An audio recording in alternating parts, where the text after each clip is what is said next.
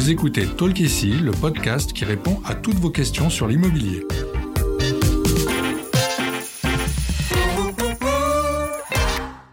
Je suis Audrey, Content Manager chez Bien Ici. À l'occasion du Salon Rent qui s'est tenu les 8 et 9 novembre 2022 à Paris, j'ai pu échanger avec plusieurs professionnels de l'immobilier sur des sujets d'actualité.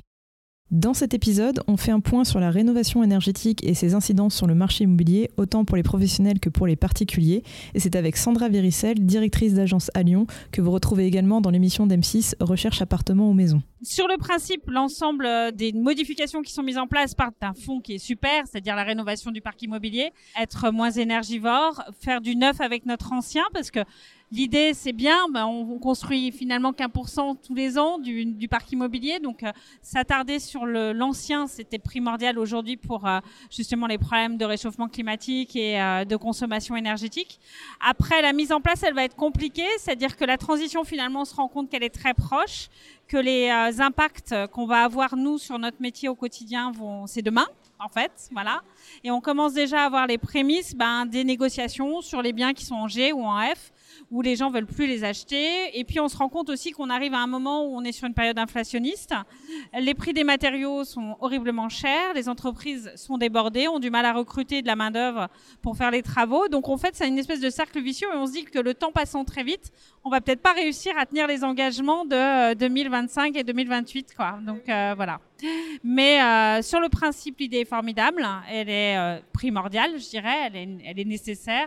Après, sur le fond, c'est la mise en place qui va être à la fois compliquée pour nous commercialement parlant, et puis le timing qui risque d'être juste pour qu'on puisse être efficace, en fait. Voilà. Mais euh, faut pas oublier qu'on sort de deux années, enfin de trois années. On a eu le Covid, on a eu déjà beaucoup de bouleversements dans notre, à la fois notre quotidien en tant que être humain et puis aussi dans le, le, monde professionnel, le monde financier.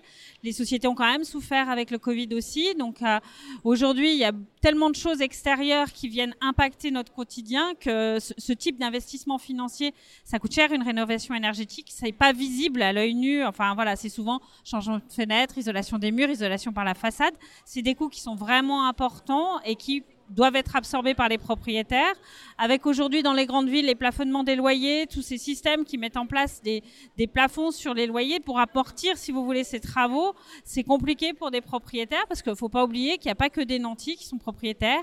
Il y a des gens aussi qui essayent de, de se créer un patrimoine immobilier et que bah, le loyer couvre euh, qui remboursent en crédit, ils ont parfois un effort d'épargne supplémentaire.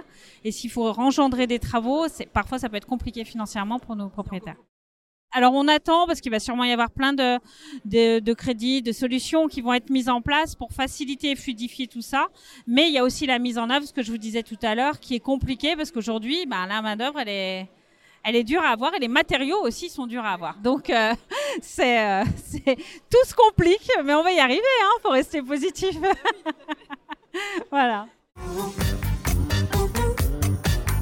Merci d'avoir écouté cet épisode de Talk ici. S'il vous a plu, s'il vous a aidé, n'hésitez pas à le noter et le partager. Découvrez nos autres réponses à vos questions sur l'immobilier sur les plateformes de podcast et sur bienici.com.